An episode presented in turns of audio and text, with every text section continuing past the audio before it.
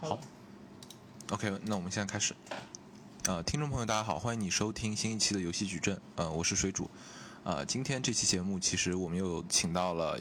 这个这个广负盛名的这个游戏行业大 V，也是之前我们在去年录过一期节目的苗宇老师。苗宇老师，要不给大家打一下招呼？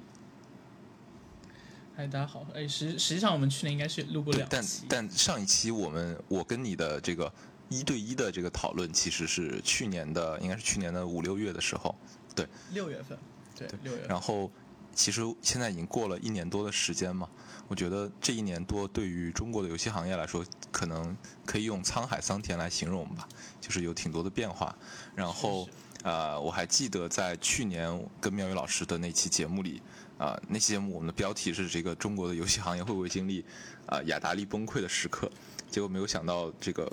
八月三十一号之后发生的很多事情，也许也超出了很多人的想象。不知道从苗苗老师你的角度来看，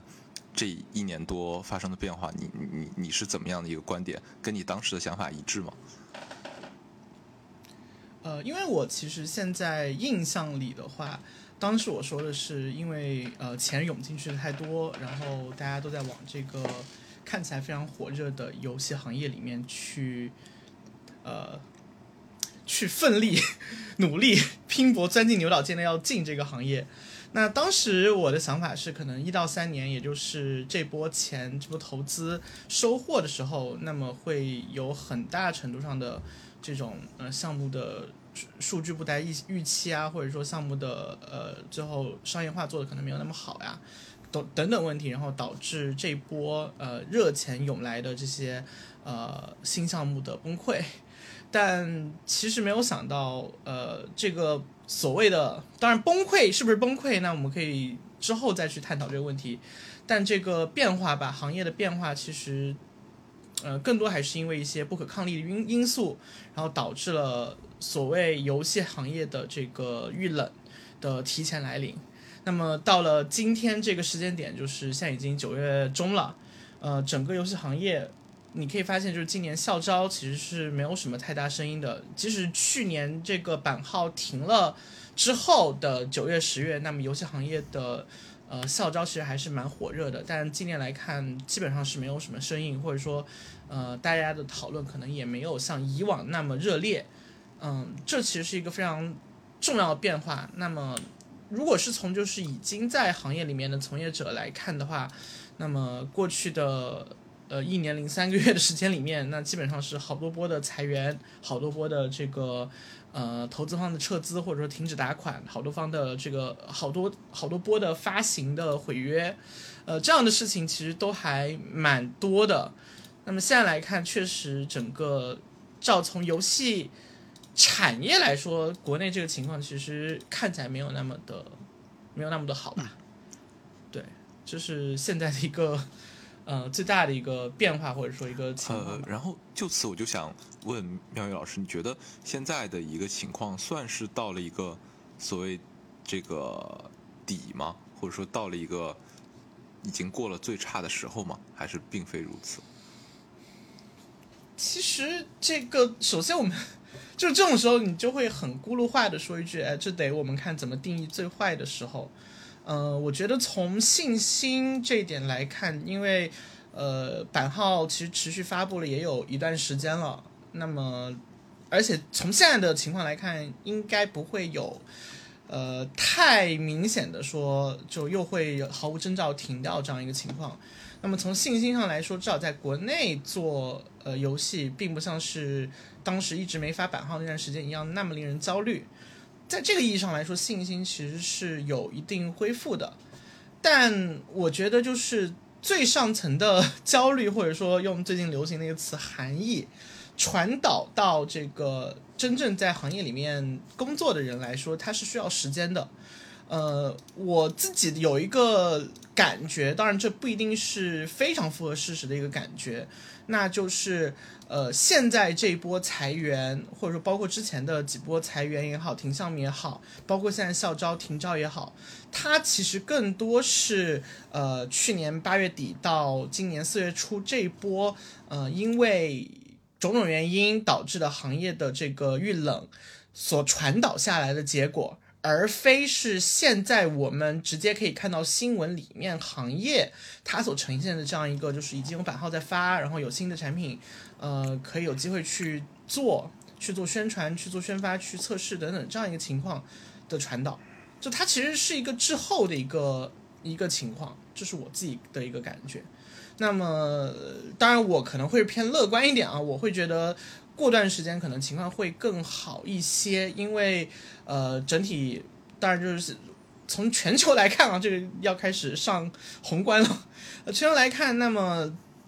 整体整整体态势，我们其实 Q 四呃应该可以看得比较清楚，到底会有是一个怎样的情况。那么到时候大家去在面对这种不确定性的情况下来说，怎么去落子，怎么去做决策，其实会更清楚一点。嗯，因为。从我的角度上来说，就是不确定就是最大的一个底。那么一旦就是无论是确确定它是会往好走，还是确定我们会要呃过一段苦日子，那么这都是一个就是比较确定的事情。之后你要去做决策，你在有预期的情况下来说，那么相对而言就没有那么的，就我觉得就是行业情况就不会说是那么的低落了。嗯，明白。然后你刚才讲到的就是。呃，一方面是说会有一个所谓的实质嘛，就是这个政策或者说这个监管，比如说在四月开始发版号，但其实对于这个行业从业者来说的感受会啊来的更慢一些。然后另外一方面的一个问题是说，嗯，在这样的一个一个一个一个一个情况下。嗯，你你讲到说，不管是 Q 四这个情况会变得好还是不好，呃，你觉得都是一个某种意义上好的一个事情吗？这个怎么去理解呢？对，呃，因为现在我觉得最大的问题就是，第一，嗯，当然这个可能要跟结合海外的情况来说，那么 Q 四国内也是会有大的变化，那么。我从多方的一个就是各种媒体也好，然后分析师也好，大家会认为就是从今年 Q 四来看之后的全球经济，其实会有一个比较明确的，呃，就会有一个比较明确的共识。当然，就这件事情到底会不会发生，我们也不知道。但是相对来说，它是一个比较能够看清楚的点，因为很多外部因素在 Q 四的时候会比较明确的会有一个呃。至少会有一个中期的结果，那么基于这个结果再去往后看，其实会要比现在这个情况要更好判断一点。那么你无论是说，呃，我刚刚也提到，就是如果是未来，我们会觉得现在经济的情况它是一个比较偏波动，但是整体而言还是会有向好的空间。那么大家其实会更多出手，就无论是我去开项目，就会可能会更，呃，比之前要更乐观一点。那么可能我一些以往不去。不那么赚钱项目，可能我也会就是，呃，更有机会让他留住，然后让他继续去跑一段时间。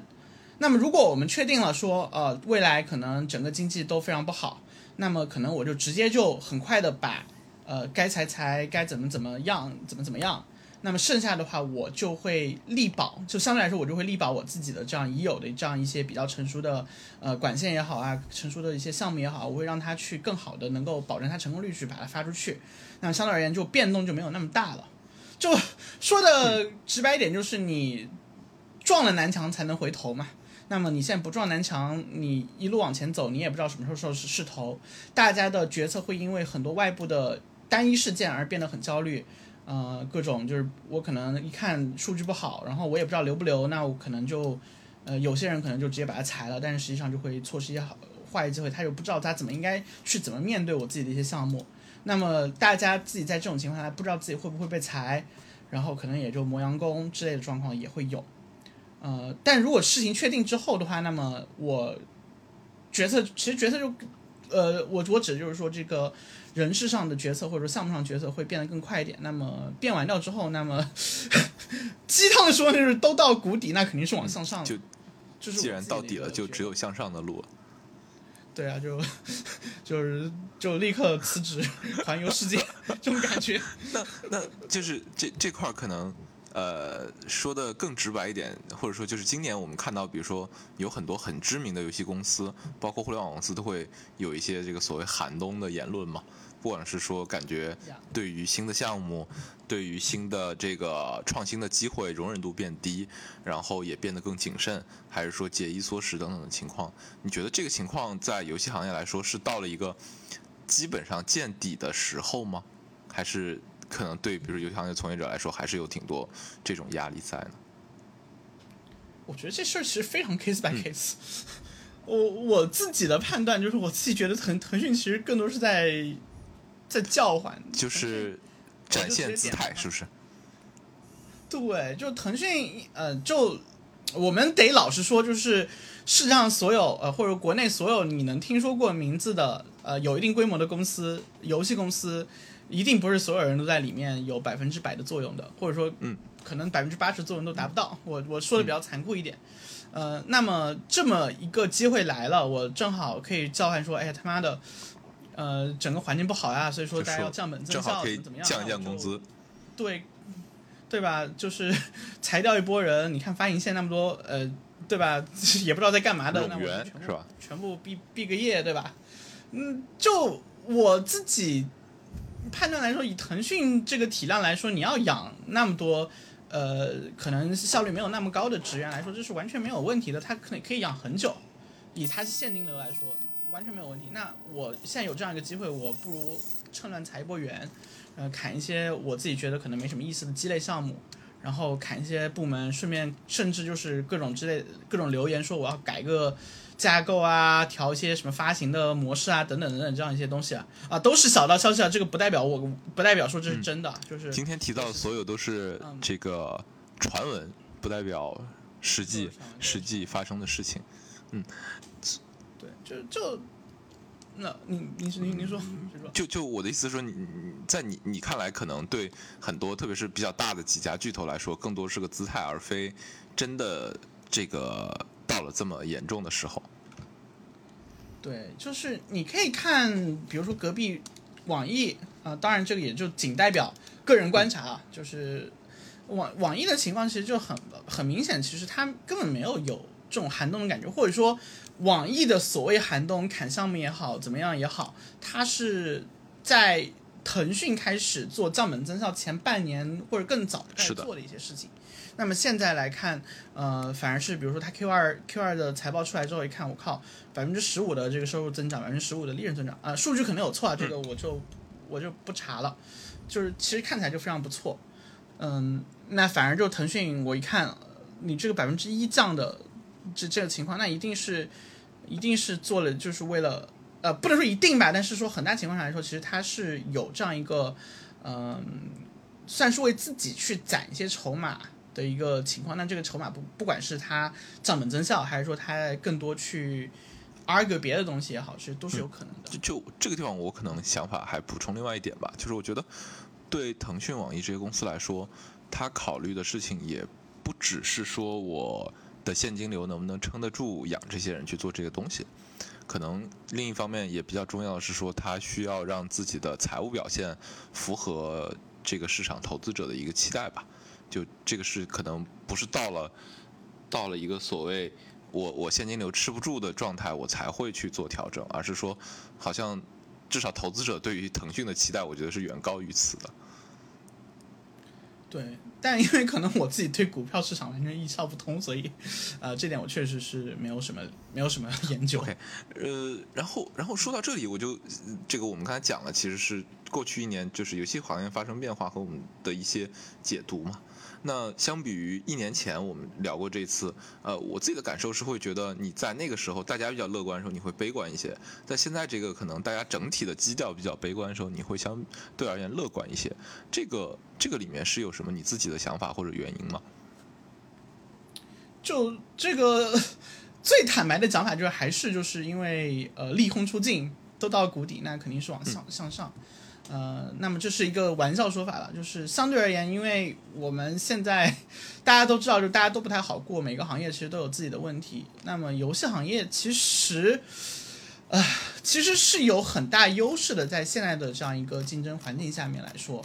呃，因为实话说，就是它即使是连上国内这样一个市场情况下下，呃来看，游戏行业最大的不确定性其实还是属于一个我怎么去面对合规问题这一点，呃，which is 版号。那么除此之外的话，那么在全球同此凉热的一个经济环境下，游戏行业其实它相对来说是，呃，很稳定的吧，或者说它是有很大的一个竞争机会的。呃，怎么讲呢？就是首先，游戏行业它是一个本质上来说还是一个轻资产，是的就是呃，我最大的支出还是人人力成本。那么我不用像是其他一些制造业啊等等之类的，我要受限于供应链啊等等那样情况。尤其是国内的游戏行业，它又是呃以手游占绝对绝对多数绝大多数。那么其实这方面的担心是不用太去纠结的，我只要给我自己员工付工资，我就能保证他有生产的能力。这其实是很多的国内的行业没有没有的这样一个优势。呃，当然了，就是我们会说，游戏行业它毕竟会在这样一个经济不确定的境情况下来说，会因为用户的这个消费习惯变习习惯变化，而导致可能整个行业的呃增长增增速放很缓，或者说是出现一个下滑的情况。那包括我们可以看到很多的第三方的报告也去说了说了这点。但是呃，我自己看到几个数据，其实还是有一些不一样的。呃，我觉得是至少可以给大家提供不一样的思路。首先是从下载这样一个数据，呃，从第三方的数据来看，整个下载这游戏游戏这个品类的，呃，在 iOS 和安卓的下载其实都还是在增长的。就以今年呃前半年来看，要知道前半年的游戏收入数据是很在各个平台，就是包括 Sensor Tower、包括 App Annie 或者说 Data Eye，或者包括就是国内的伽马数据之类的监测到的数据，其实都是在下滑的。但是下载量还是在升，呃，整个 H 一的情况来说，下载量还是在升，因为呃，收入这一点其实更多是一个付费能力和付费意愿的问题，但下载的话，我觉得是一个我有没有娱乐需求的问题。那么从需求端来看，就是说我自己玩家来看，玩家还是有这个玩游戏的需求，而且在经济不确定的情况下来说，玩家还是会倾向于去呃玩游戏，因为玩游戏总比就是玩。玩游戏爽玩一下，总比在现实生活中就是吃屎，或者说总比 看电影便宜吧？其实是要好。对啊，对对对对，这其实是要好很多的。呃，包括就是我们可以看到两组数据，稍等一下，我开一下。呃，我们可以看到几组数据，就是首先在呃零六年开始，就是到零七零八年这个就正儿正儿八经的前一次衰退这样的情况，呃。在美国啊，以以美国为主，就是主机的销量其实是，呃，零八年的销量是要比零六年增加了二点五倍。游戏主机，那么这是在一个整体来看经济衰退衰得更明显的一个时期的一个游戏的一个游戏行业的情况，这其实是一个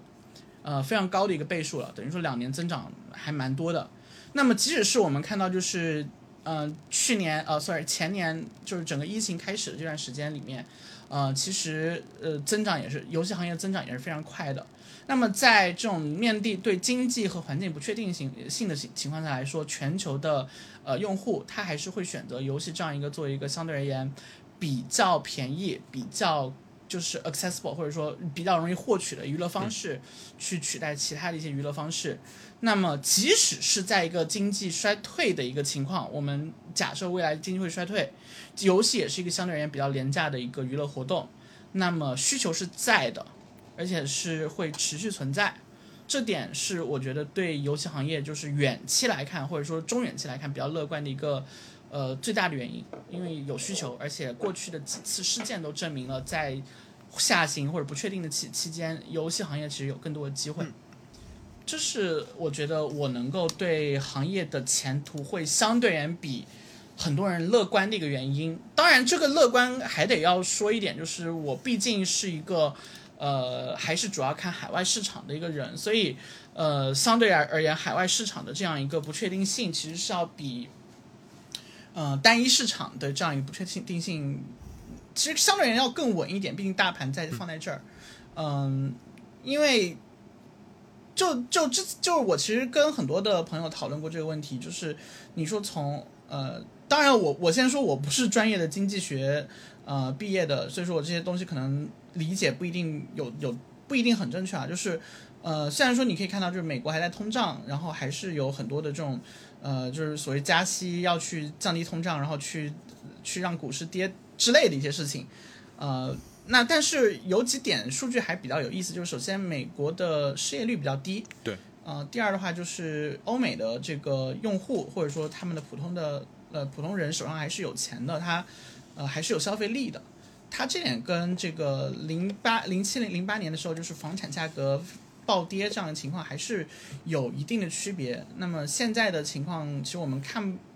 呃，当然这这是一个比较乐观的一个解读，就是说，我我们看不太到，就是会有资产暴跌的一个呃状态。它现在是更多是一个在涨，然后怎么去呃让它不涨的一个状态。那么在这个情况下来说，玩家其实是愿意在游戏里面花点小钱的，而且就算是跌了，就算是大家疯狂崩了，那游戏的这点钱跟你房价跌的这个，但这样说有点摆烂了，算啥？是实话就是。对对对，那么需求在，消费力还在，呃，整体来说就还好。那么我们还还是回到，就是说，就是国我们看到的，就是在今年 H 一啊，其实严格来说应该是 Q 一和 Q 二前前半，就是整体游戏行业下滑、收入下滑的一个原因。其实主要几个原因吧。第一的话，呃，其实是一个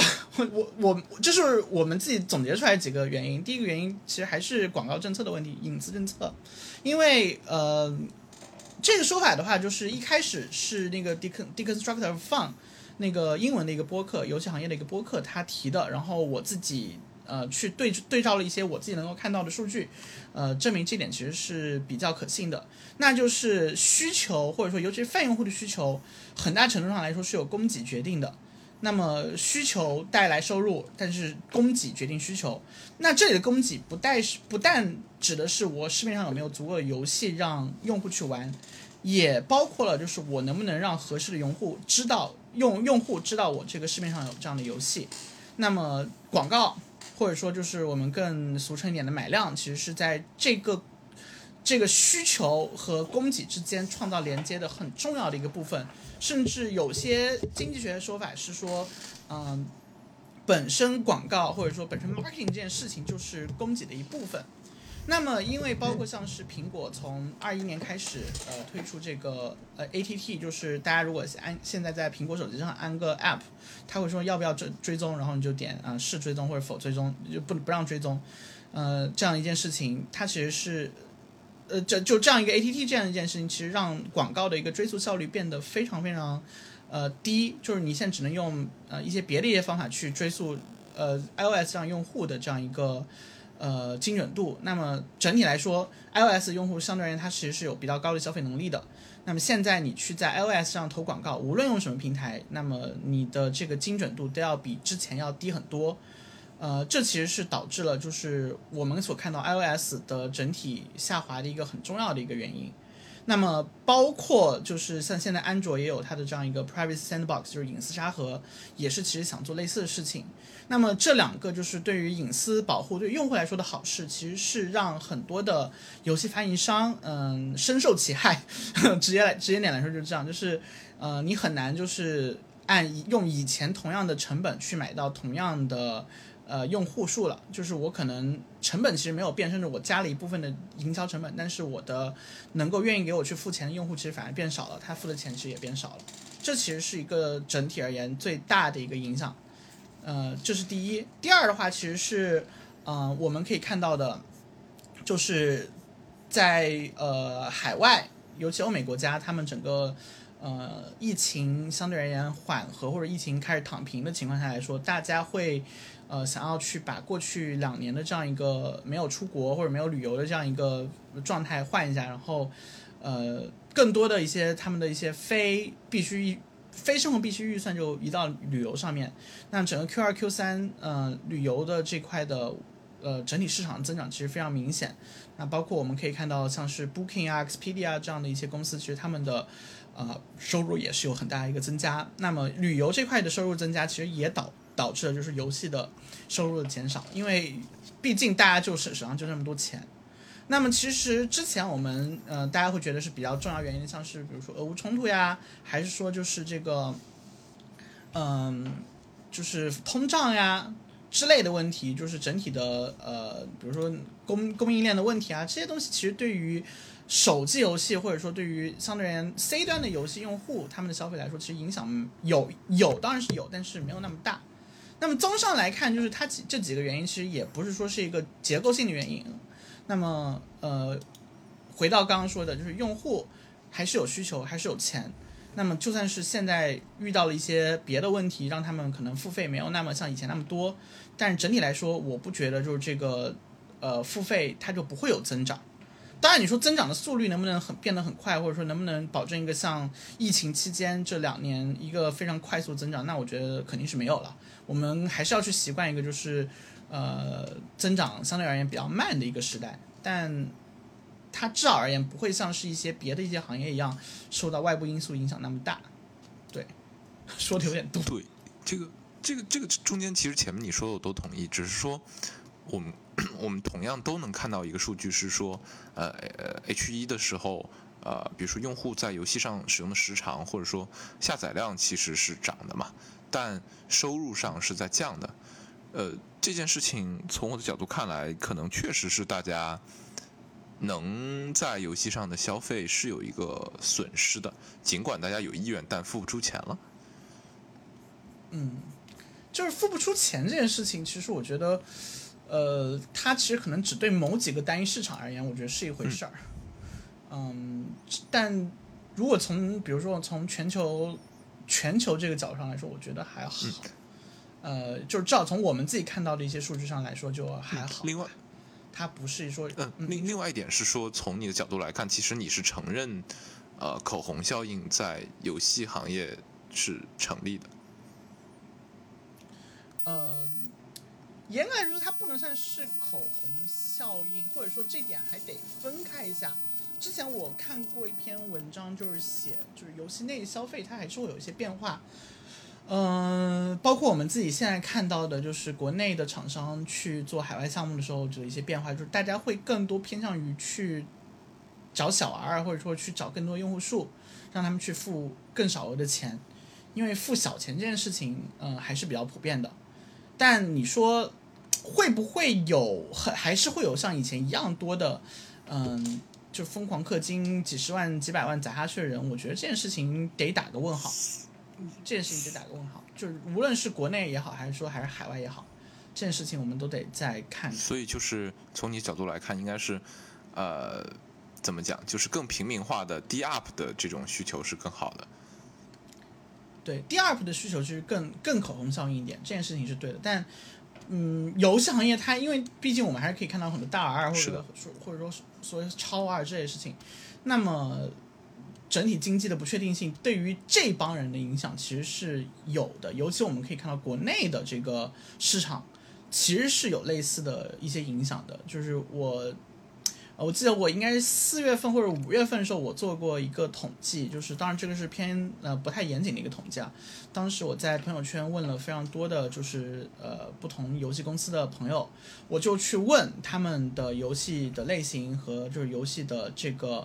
呃收入在三四月份的时候有没有衰减，或者说有没有呃有没有下滑，或者有没有上升。那么当时我们得到的一些反馈就是说，其实偏大 R 的一些游戏，其实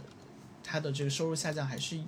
还是有不少是下降比较明显的。但相对而言比较稳定的，比如大二大二大 D，sorry 大 DAU 游戏，那么其实它的数据虽然有波动，其实反而没有太大影响，甚至是有有上涨的。嗯。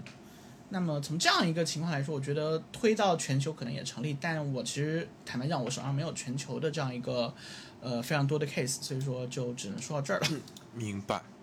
OK，那我们去聊下一个问题，就是在今天这样的一个情况下，呃，从你的角度看来，中国厂商做出海业务这件事情，呃，到了一个什么样的情况呢？在这一年过去之后，会比之前？呃，大家去做出海难度更大吗？嗯，其实难度我觉得肯定是更大的，但这个更大的难度还是来自于隐私政策。就是当然，因为我自己 就在干这个，所以很明显的就是，呃，我很很明显明显感受到，就是不同政策，呃平台政策，然后对于数据隐私啊这些东西的要求其实是趋严的，呃，也算是所谓政府跟大科技公司的一个博弈得到的一个结果。呃，那么这个东西其实不可避免影响到了就是出海这块的很多事事情的一些做法，这其实是最大的一个影响。那么其他来说都还好。那么比如说你现在隐私政策之下，就是你没有办法像以前那么精准的货量了，那就对我这这说就会比较实操一点，就是比如说你去做呃游戏的这样一个买量素材，那你可能要做去做的更精细或者更精细化一些，可能才能呃买到以前想要的用户。那我对游戏内的就是整体节奏的把控啊之类的，也可能要更符合现在一些用户的一个画像。呃，就相对而言，它的影响是大的，但这些这个大的影响更多是一个细枝末节影响，就是我很多实操上的东西都需要去重新去思考，重新去制定一些呃玩法。我以往的那种比较，当然了，就就比较粗放式的，或者说比较呃没那么重视细节的一些呃出海发行方法，其实肯定是不适用了。这其实是一个我自己能够看到一个比较 general 或者比较大而化之的一个一个点吧。呃，从产品上来说，其实还好，因为毕竟毕竟就是大家的生产，呃，就是游戏的生产能力其实还是放在这儿。嗯，往好了说，就是还是有很快的，就是能够去做到一些成熟的商业化品类的这样一个呃方法。往坏来说，就是说，反正大家也做不出来一些，就是嗯。真正就是，呃，应该这样讲，就大家也也没有办法，就是很快的说量产出大批像《原神》这样，呃，游戏质量的这样一些，就是对行业有冲击性影响的产品。那么在产品的形形态没有大变化，当然会有一些很多小的细节变化了。在这个发行遇到的遇到了就是很多这种政策方面阻碍、隐私方面阻碍的情况下来说。出海会变得更难，但是相相对而言，它是一个能做的市场，而且它相对来说确实面临的这样一个环境是要比国内还是好不少的。嗯，明白。呃，然后我们我们谈到出海，谈完这些，刚才其实你也呃有提到一点，但我还想展开去问一下你，就是你如何看待在一个我们现在看到好像。更加的去求全球化的呃或者逆全球化的环境下，游戏行业实际受到的影响。其实我觉得还好，就是呃地域笑话一点说的话，就是毕竟呃现在大国内的这些出海公司，大家都是新加坡公司了嘛，所以不会有非常本质的影响。嗯，因为这这点的话，其实我们可以看到，就是俄罗斯俄罗斯的一些游戏公司，它其实。在整体俄乌冲突之后，这个这个地缘地缘冲突其实要比我们呃中国面临的要严肃严苛很多，遇到的这个制裁也也很多。但其实我们去看美国榜单，Gardenscape、Homescape 这种就是嗯这种这种游戏还是但但我印象里像 Playrix 就是 Gardenscape 的开发商很早就已经搬到爱尔兰了吧？还是搬到瑞士？他就是，对啊，就是这个这个事情，呃，我不确定他搬到哪了。就是他在法律上来说，他不是一个俄罗斯公司，那么我就没有影响。呃，因为但如果任何一个人，只要你对 Playrix 有，你要较个真，你知道他们主要的开发，对他的人其实还是在还是在这个莫斯科为主。我特别记得一九年的时候，当时我还在游戏公司，我们去在俄兹在那个俄罗斯，我们当时想想找 Playrix 人去开团队嘛，然后就是就其实还是去过去过，呃，我们我人没有过去，但是去聊过很多，就是说其实基本上都还就是呃莫斯科还就是那几家嘛，都是做三消，全部在那边有很多的自己的研发产能。那现在来看，其实也是这样的情况。但不会因为我冲突了，我就把人都 OK。然后，然后刚才其实你提到，就是有很多公司其实某种意义上也是在全球环境下是个新加坡公司嘛。但就算是新加坡原汁原味的公司 Garena 在印度也会被封，这件事情你觉得往后会成为更多的地区或者说更多产品的一个隐忧吗？就是印度，印度还是一个不太能够，呃，我觉得是一个不太。呃，我我要我要选一个比较好一点的词，我觉得是一个印度是跟，嗯，是一个它不是一个我们所说的做出海能够面对的一个正常出海环境。OK，或者它不是一个常见的出海环境，嗯，而就就其实某种程度上来说，印度跟呃中国有一定的类似之处。它在面对呃游戏这样一个行业的时候，其实我觉得这件这样一件事情不会被扩到扩展到一个更更多的一个情况，就不会不会扩展到一个更普遍说啊，我全部要去做对你进行一个大规模抵制这样一个情况。我觉得，嗯，即使是最差情况下来说，也不至于。因为你说到印度的话，其实就想说几个段子嘛，就是你看 PUBG，就是呃腾讯做的吃鸡手游、PUBG Mobile，在印度被封了，Garena 做 Free Fire 被封了，但那个有个游戏叫 PUBG New State，这个是蓝洞自己的游戏。它是，没有被封的，对，蓝洞自己的游戏。然后呢，还有一个游戏叫那个 Free Free Fire Max，呃，或者 Free Fire 的一个高清版本，也没有被封，也是 Garena 做的。然后蓝洞本身它又是腾讯持股百分之三十，那持股比例可能还比那个 SEA 要更多。对，SEA 还减持了，嗯嗯，SEA 腾讯还减减持了，应该没有那么多。在当时的时候可能也没有那么多吧，就是二十五可能。对，就是说，其实我某种程度上来说，就是印度政府你在做这种决策的时候，它其实是一个非理性的状态，不可理喻的状态。就我们不能，我们在做出海这样一件事情时，我们不能去预设我们遇遇到的所有的呃，就合规相关的的风险都像是一个呃路上会突然出来的一个杀人狂一样的。确实，他确就是我们走在路上，确实有一定的可能性遇到一个杀人狂，他把你杀掉。但我们不能天天保持这样一个心态，然后随时全副武装，保持防御姿势往前哦走。，OK。我觉得是这么一个回事。然后你刚才也提到，其实有很多中国公司在逐渐变成一个全球化的，或者说新加坡为总部的一个公司，呃，这些事情会你觉得会影响到整个中国的游戏开发环境，或者说这些从业者的这个整个的工作状态吗？会整个中国的这种游戏研发呀、发行整个这个市这个从业者的市场会有萎缩吗？我觉得从呃，坦白讲，其实呃，打工人来说不会有太大的影响。嗯，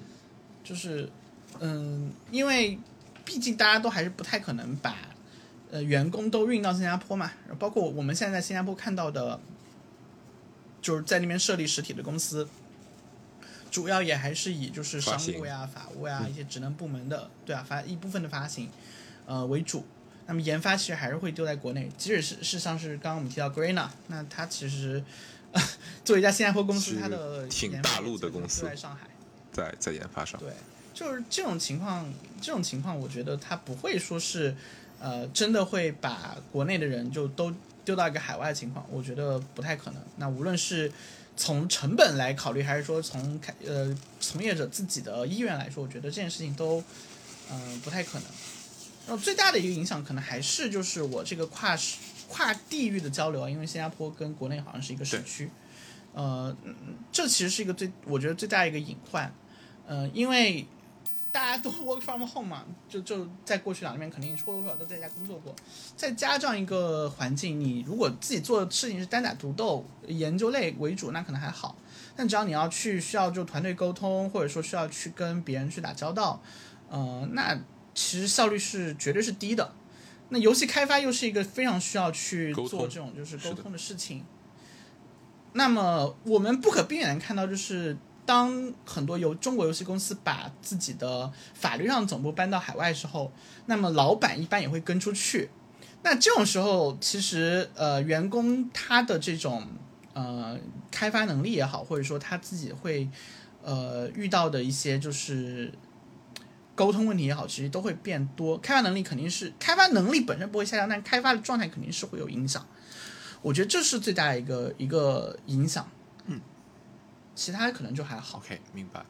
然后我们刚才提到了一些就是中国厂商出海啊，或者等等相关的问题。然后可能下一个问题我就会这个更直白的问这个一家厂商的状态，就是从当前这个状态，你会觉得米哈游依旧是战无不胜、持续向前的吗？呃，就众所周知，我跟呃我跟米哈游粉丝不太对付啊。呃，我觉得其实最大隐隐忧其实也还是就是他们把自己的总部放到了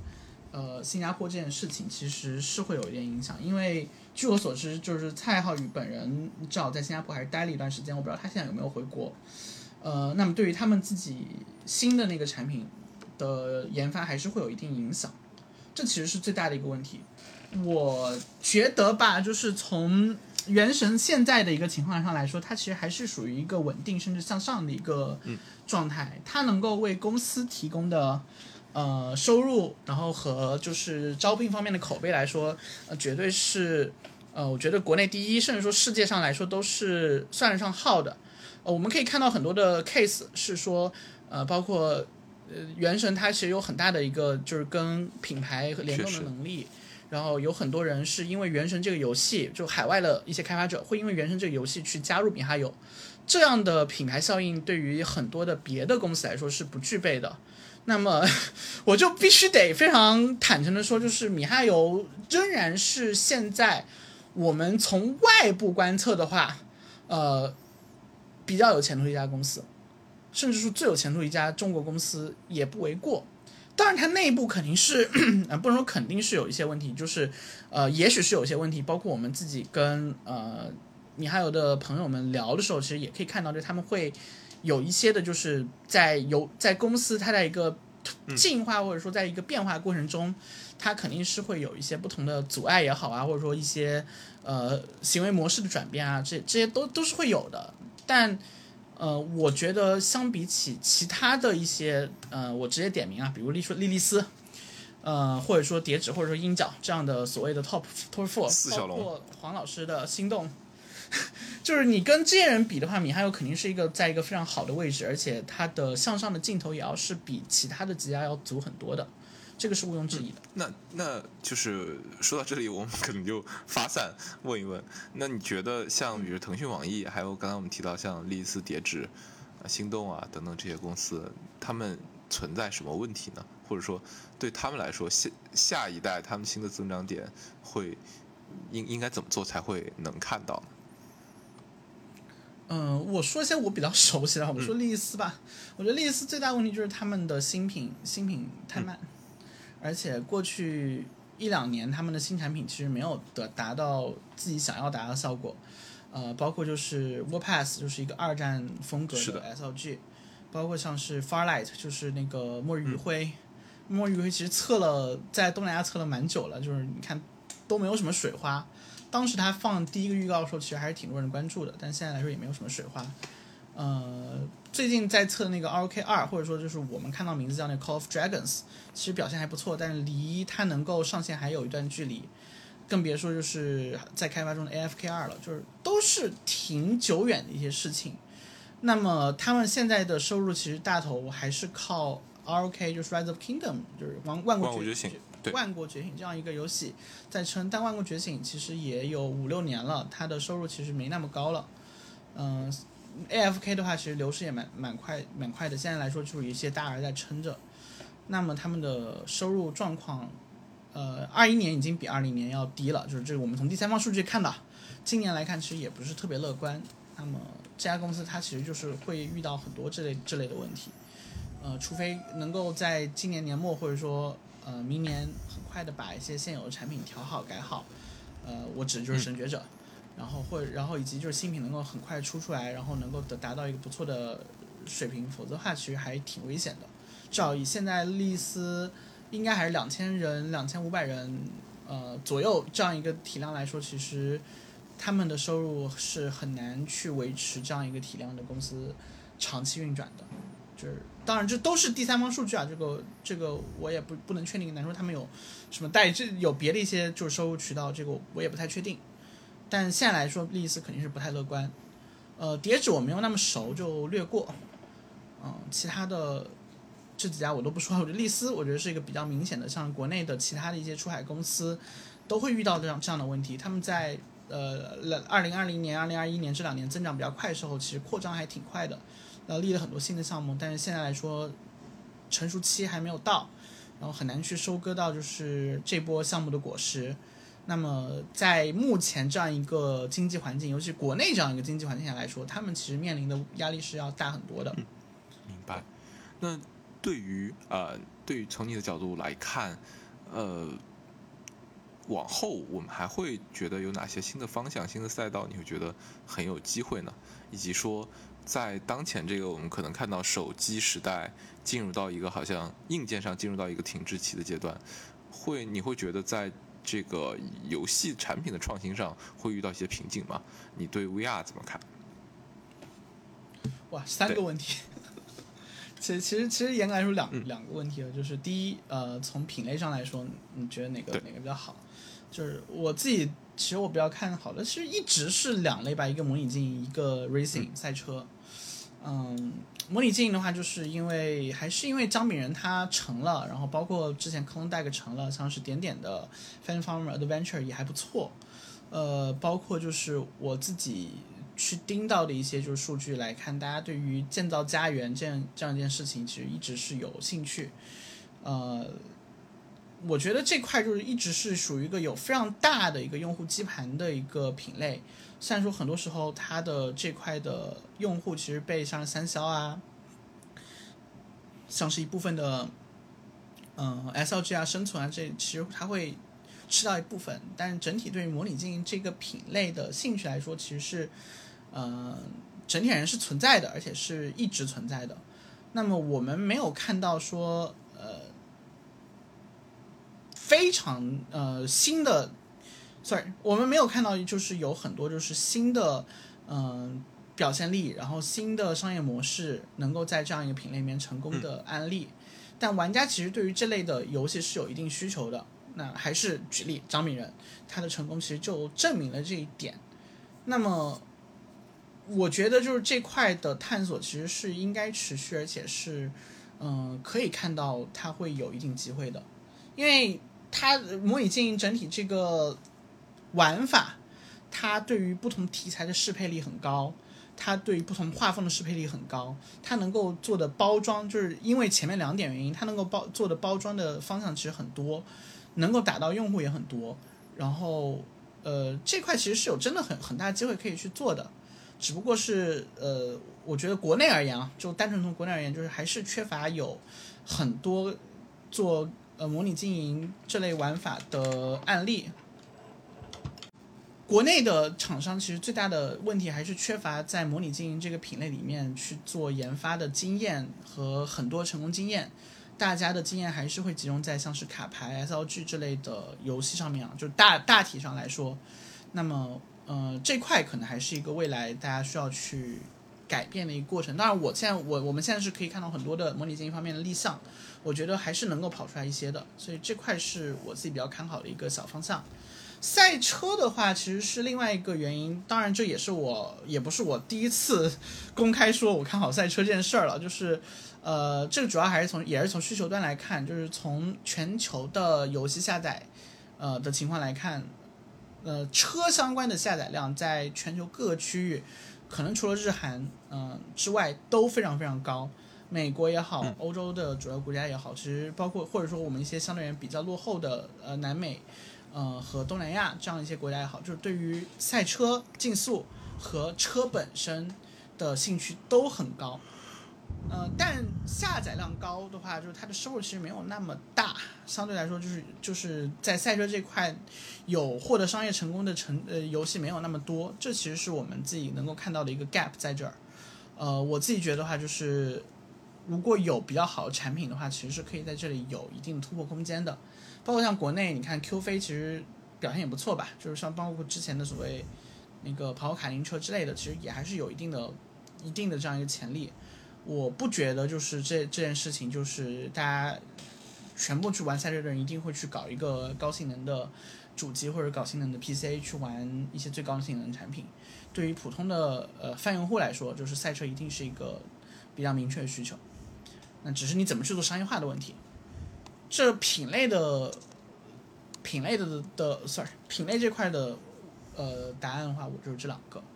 然后我也是比较坚定于这两个。那么除了这两个品类之外的话，就是能够看到的一个新的趋势，或者说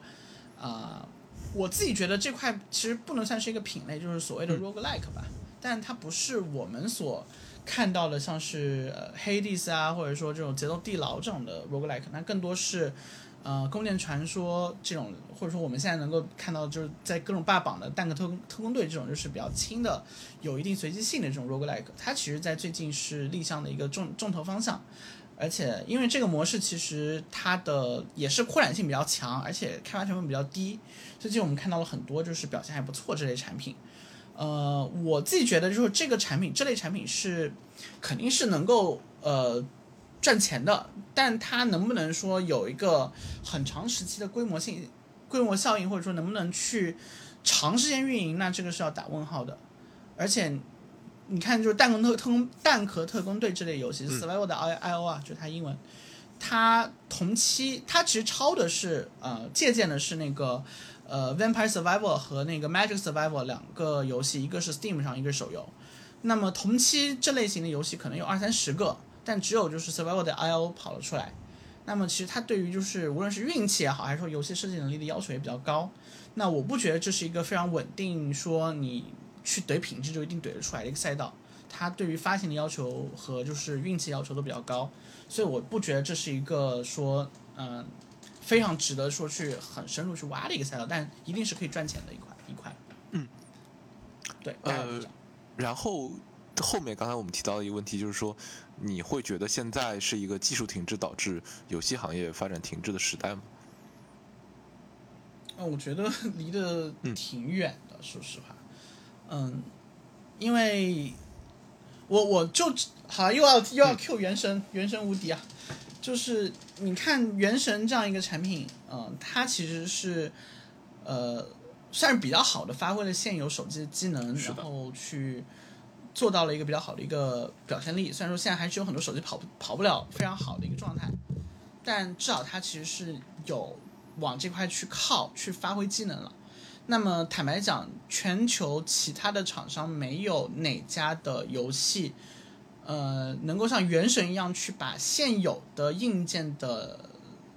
能力发挥那么好的，即使换台也没有那么好。那么现如果在这样一个尺度下，我们去谈，因为设备的技术达到了有设设备技术限制，或者说更新换代变慢。导致了游戏出现瓶颈，游戏的发展出现瓶颈。我觉得这件事情是，呃，不可理喻的。我直接这样说，就是它其实是一个，呃，对于自己开发能力的一个辩解吧，就是我自己的一个判断。即使说是确实它可能表现力，呃，也就是这样了。所有游戏的形式可能都在手机上做过了，但是，嗯，你无论是怼画质也好，还是怼游戏也好，其实你就算以比较。呃，明目张胆的说端转手，或者说把成熟的主机游戏玩法搬到手机上，嗯，这样一件事情也不是说所有的厂商都做的比较好。我们，呃，包括刚刚我提到说竞速，对吧？你现在手机上有体验非常好的竞速游戏吗？没有吧？包括 Asphalt、Asphalt 就是都没有很好。你手机上有表现非常好的足球类游戏吗？就是球类游戏嘛，也没有呀，也就是。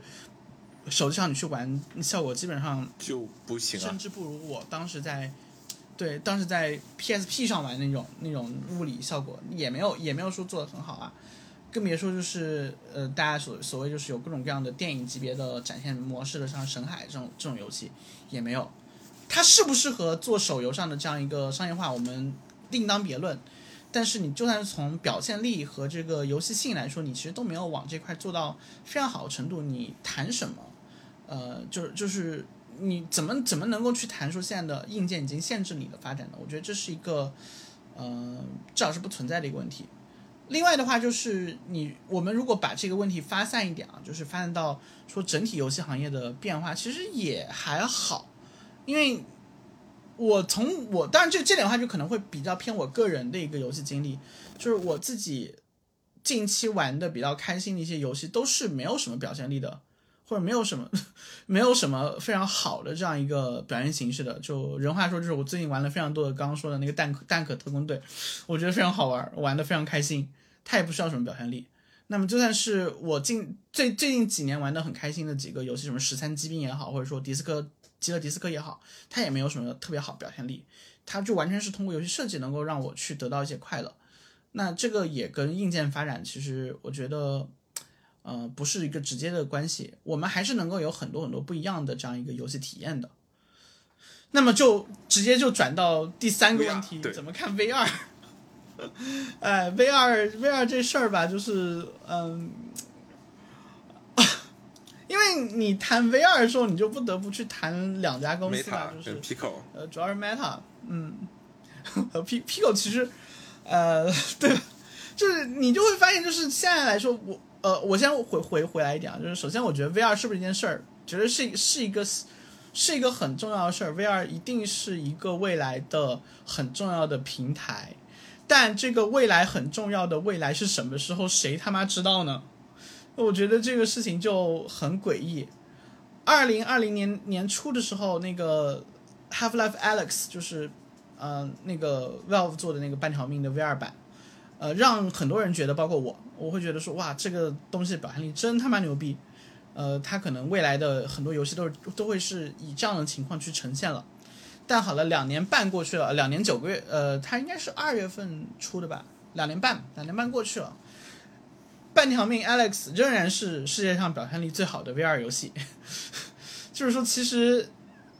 呃，这还是因为就是 Valve 这些人，他们自己本身就有自己的 VR 设备，那个 HTC Valve，呃，应该 HTC Valve 吧？我不确定是不是他们做的，但不确定，sorry。呃，Steam 他们自己有自己的那个 VR 设备，我我忘了名字，刚刚可能应该不是 HTC 的，但不重要。他们有自己的 VR 设备，然后自己他们这些人活得非常开心，完全可以不计成本的去做一款呃游戏。我觉得这是他们能够做出来这个游戏最主要原因。其他的 VR 产品，呃，即使二零二零年二二二零二二年来看的话，其实也就是。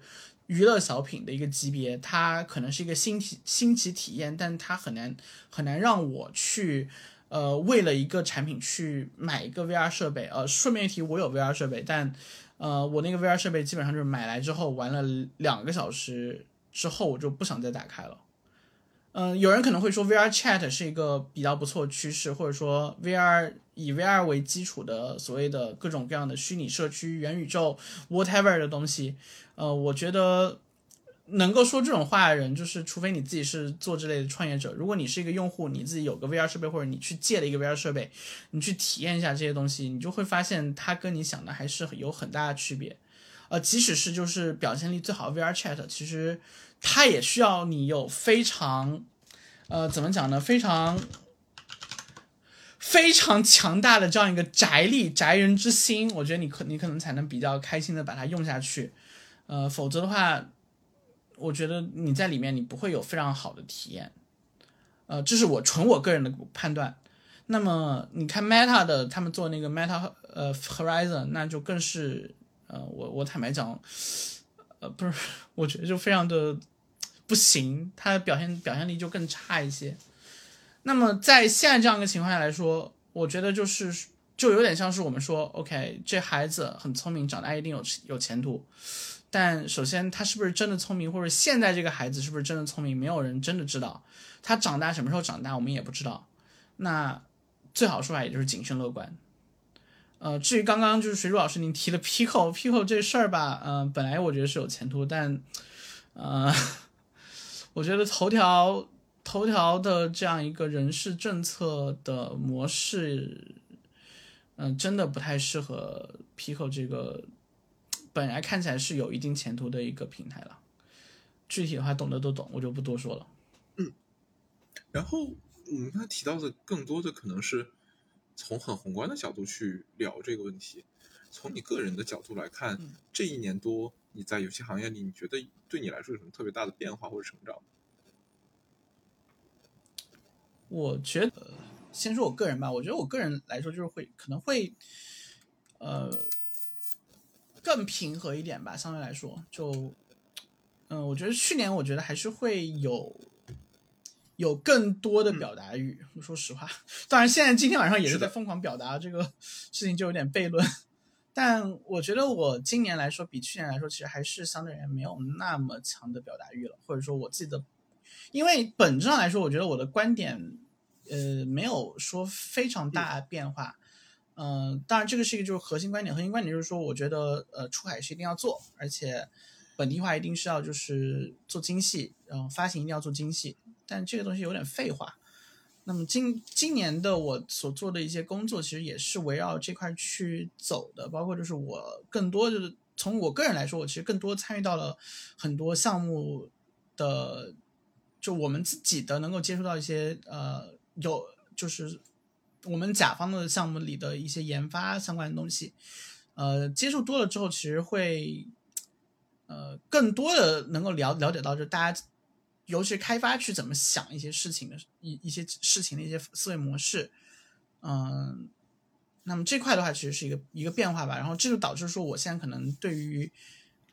或者说我会更更谨慎的去评价游戏本身是不是好，或者什么游戏本身是不是有怎么样怎么样的问题。听起来比以前的观点会没有那么冲，或者说会更成熟一些。呃，就我可能我不愿意说自己是成熟吧，就更多来说就是我知道就是自己是个傻逼，或者说知道自己很多的地方是有问题的，所以说我可能就会更加的去呃谨慎一点。还好还好，因为其实最近就是我觉得今年我唯一真正就是呃算是就是有争议就是我在知乎上说二零六一那事儿，这事儿就。对，就这这事儿，我觉得至至今我都觉得非常不可理喻。就是我只提了一下这是米哈游的东西而已，然后就，呃，大家就开始，也不是大家，就是一小一些就是网友就开始说，呃，我怎么样蹭我。其实这件事情我还挺难过的，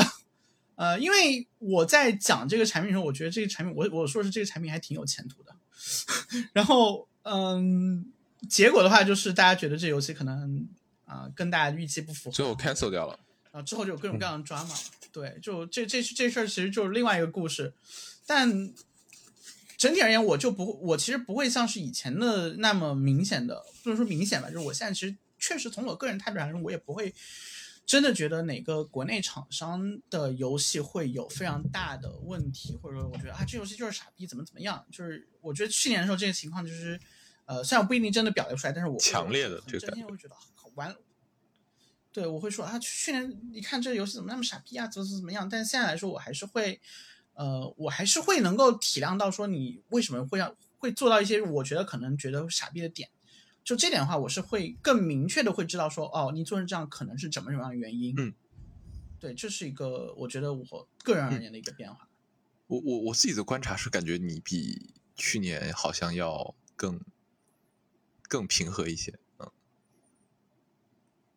还就是我觉得还是因为整体环境的原因吧，可能大家都比以前平和了一些。嗯，对对对。然后最后一个问题其实是，呃，跟我们去年问的一个问题是相似的，就是在当前的这个环境下，你想对想加入游戏行业的这些，比如说大学生或者学生说些什么呢？呃，很严肃的讲的话，就是。呃，这其实是不严肃讲话，不严肃就讲话，就是趁早找个桥洞住着吧。就是，但我很严肃讲的话，其实我觉得，呃，我非常认真讲，其实我觉得现在其实是要比去年更适合加入游戏行业的一个时间点。我很真心讲，为什么？就是黄昏见证虔虔诚的信徒，也可这可以这样讲了，但是，嗯。你会很明显的显感觉到，就去年、前年，就是二零年、二一年这两年，你你去收简历，我操他妈，呃，全是名校的人，全是就很光辉的一些履历，这样一些人的情况非常非常多。呃，大家其实都是为了就是这个行业的高薪也好，或者说就是它的增长速度也好啊等等这样一些情况去加入这个行业，嗯。但包括其实今年我们也可以看到很多了，就是之前我不知道你有没有印象，就是当时麦麦在展示一个光华的一个文案，他的简历，就是嗯这种情况其实现在也有，但是其实今年是要少很多，毕竟机会没那么多了。那么之前两年的竞争其实是激烈很很激烈的，各种名校人你要跟他们去争。那么现在来说，我觉得呃嘲讽的一点讲，就是名校的朋友们还是或者说他。不是必须要加入游戏行业，或者对这个行业没有那么那么强烈执念、热情、呃执着等等说法的人来说，就他们其实有很多别的一些选择，他们可以靠自己学学历去去尝试别的一些机会，而不是因为游戏行业现在来看，今年的应届生肯定是给不了高薪的了。没错，我知道的数字，就是以呃用户研究或者说战略的数字来说，都是比去年砍了百分之差这么多吗？应届生，呃，在呃这有啊有啊，百分之三十差不多吧。你去年十八 k，今年十四 k、十二 k 居多，当然也有高了，这个肯定是有的。嗯、但整体大家都是会比较保守的一个开钱的一个状况状况。呃，那么在这样一情况下来说，你的热情、你的你对游戏行业的热爱，或者说你对游戏本身这样一件事，你喜欢玩游戏这件事情，我觉得就是一个更好的加分项。跟你去竞争的人其实没有像去年那么卷，就是从学历上来说，经历上来说没有那么卷。嗯、我觉得这是一个比较好的优势。那么，我我其实可以，其实这其实这波的话，我觉得乐观点来说的话，其实有点像是一八年的时候加入游戏行业，因为一八年其实版号停发一个所谓的，对对对，呃，就是就是一八年到一九年嘛，一一八年四月到一九年四月这段时间，其实也是相对而言，呃，就是大家没有那么招人，其实方面没有这方面没有那么卷的一个一个时期。那么这波这波加入的人，其实还是有一波红利可以吃的。嗯，相对而言，他们就不用说去跟别的一些行业那么卷。那么我觉得这其实是一个很重要优势，当然这是一个偏利益方面的一个说法了。那么从感性的方面来说的话，就是你既然在这样一个时刻，你都愿意去做游戏，呃，或者说做游戏周边的事情，我觉得至少就证明你自己内心对这个选择其实不会太后悔。呃，如果刚刚所说，我也不觉得说未来的一段时间里面，中国的游戏开发行业也好，游戏发行也好，它会像是过去几个月那样的有那么大规模裁员，呃，就是或者说不会有那么大规模的系统性裁员，这件事情我觉得应该是已经，呃，相对来说是明确了已已经过了它最高峰期，嗯。那么我我不觉得，就是说它还会有那么大规模降降本增效的情况下来说，呃，你现在在大家就就是就业市场来说，已经成了惊弓之鸟的一个情况，你再去往这边走，其实难说是有一定的这样一个好的机会的。就是对，这是我自己的一个真诚的看法。就我我我不觉得说，嗯，现在来说就是你进来就是有点什么四九年入国军这种感觉，我不觉得。我我我其实前两年会有一个特别明显的感觉吧，就是就是我会觉得好像对应届生来说特别火或者特别热的那个行业，往往就到了这个行业，就是每每两年最好的时候，它就会下来的感觉。对，就是因为大家的这个其实信息也还是会有对滞后嘛，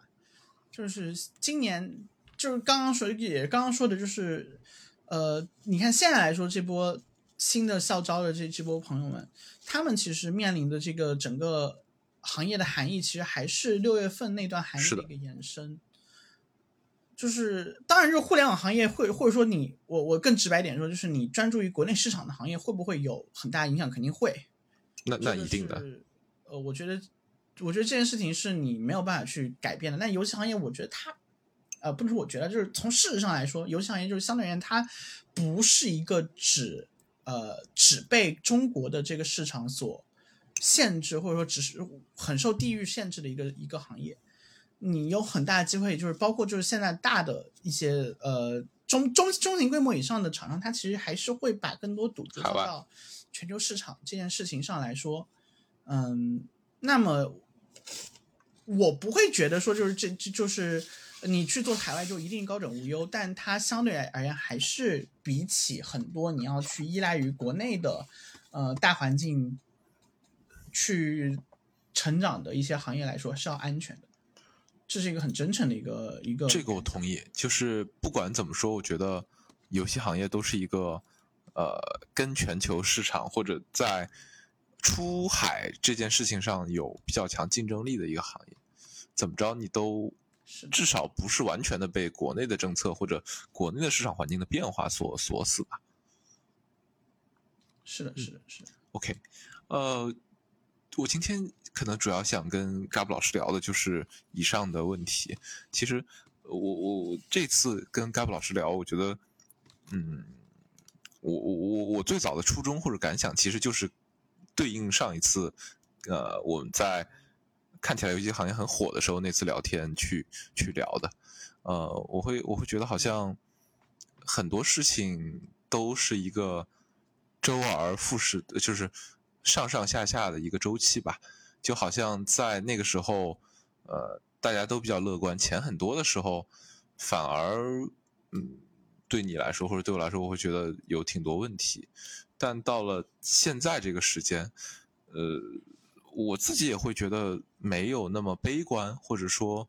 呃，可以在。以更积极的视角去看这个问题了。我我自己呃最近也会有这种感觉，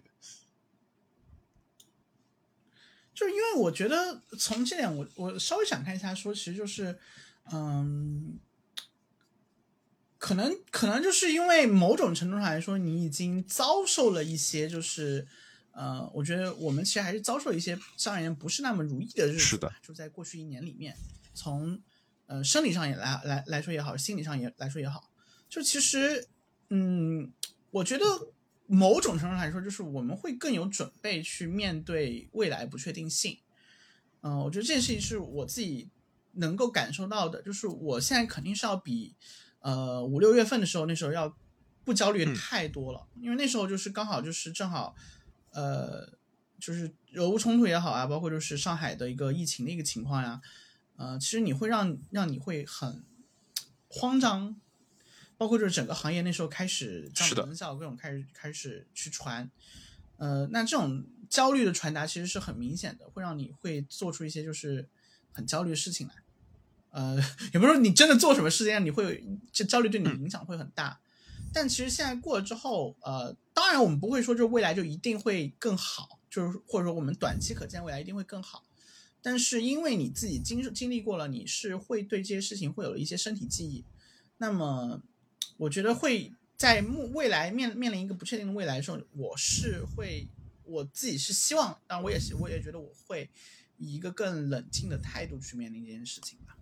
那这也就是就是说，为什么为什么说你我我觉得至少从我个人而言，我觉得我对行业来说不会有那么的全然的悲观于这个原因，因为冷静想想，其实啊。还是有一些就是亮，在这个所谓的暗夜里面，还是会有一些亮光在的，而且这个亮光是很明显的。嗯，在这样的情况下来说，我觉得你至少从我个人角度上就不用太焦虑，太去纠结一些。OK，我其实我我基本上同意你的观点。对，我觉得，嗯，好像好像也没有那么那么差吧。嗯，嗯，对，就反正我觉得。我觉得就是有些事情确实你也改改变不了，你就不用去纠结；改变得了事情就尽可能往往好做呗。我同意，同意。嗯，OK，那呃，今天跟 Gab 老师可能就聊的就是以上的内容。然后我其实会特别期待说，我们 再过一年之后再去看，会不会有一些新的变化，或者说我们今天聊的这些事情和想法是在一年之后是不是会。呃，被打脸或者得到验证，那没关系，我们可以再过一段时间再回头看这个事情。好呀，好呀，那谢谢水珠老师时间啊，现在已经一点了，凌晨我们这期节目是在十一点四十开始录的，现在已经一点了，我感觉到还挺困的。那我们今天节目就到这儿，嗯，好，谢谢大家，我们下期再见。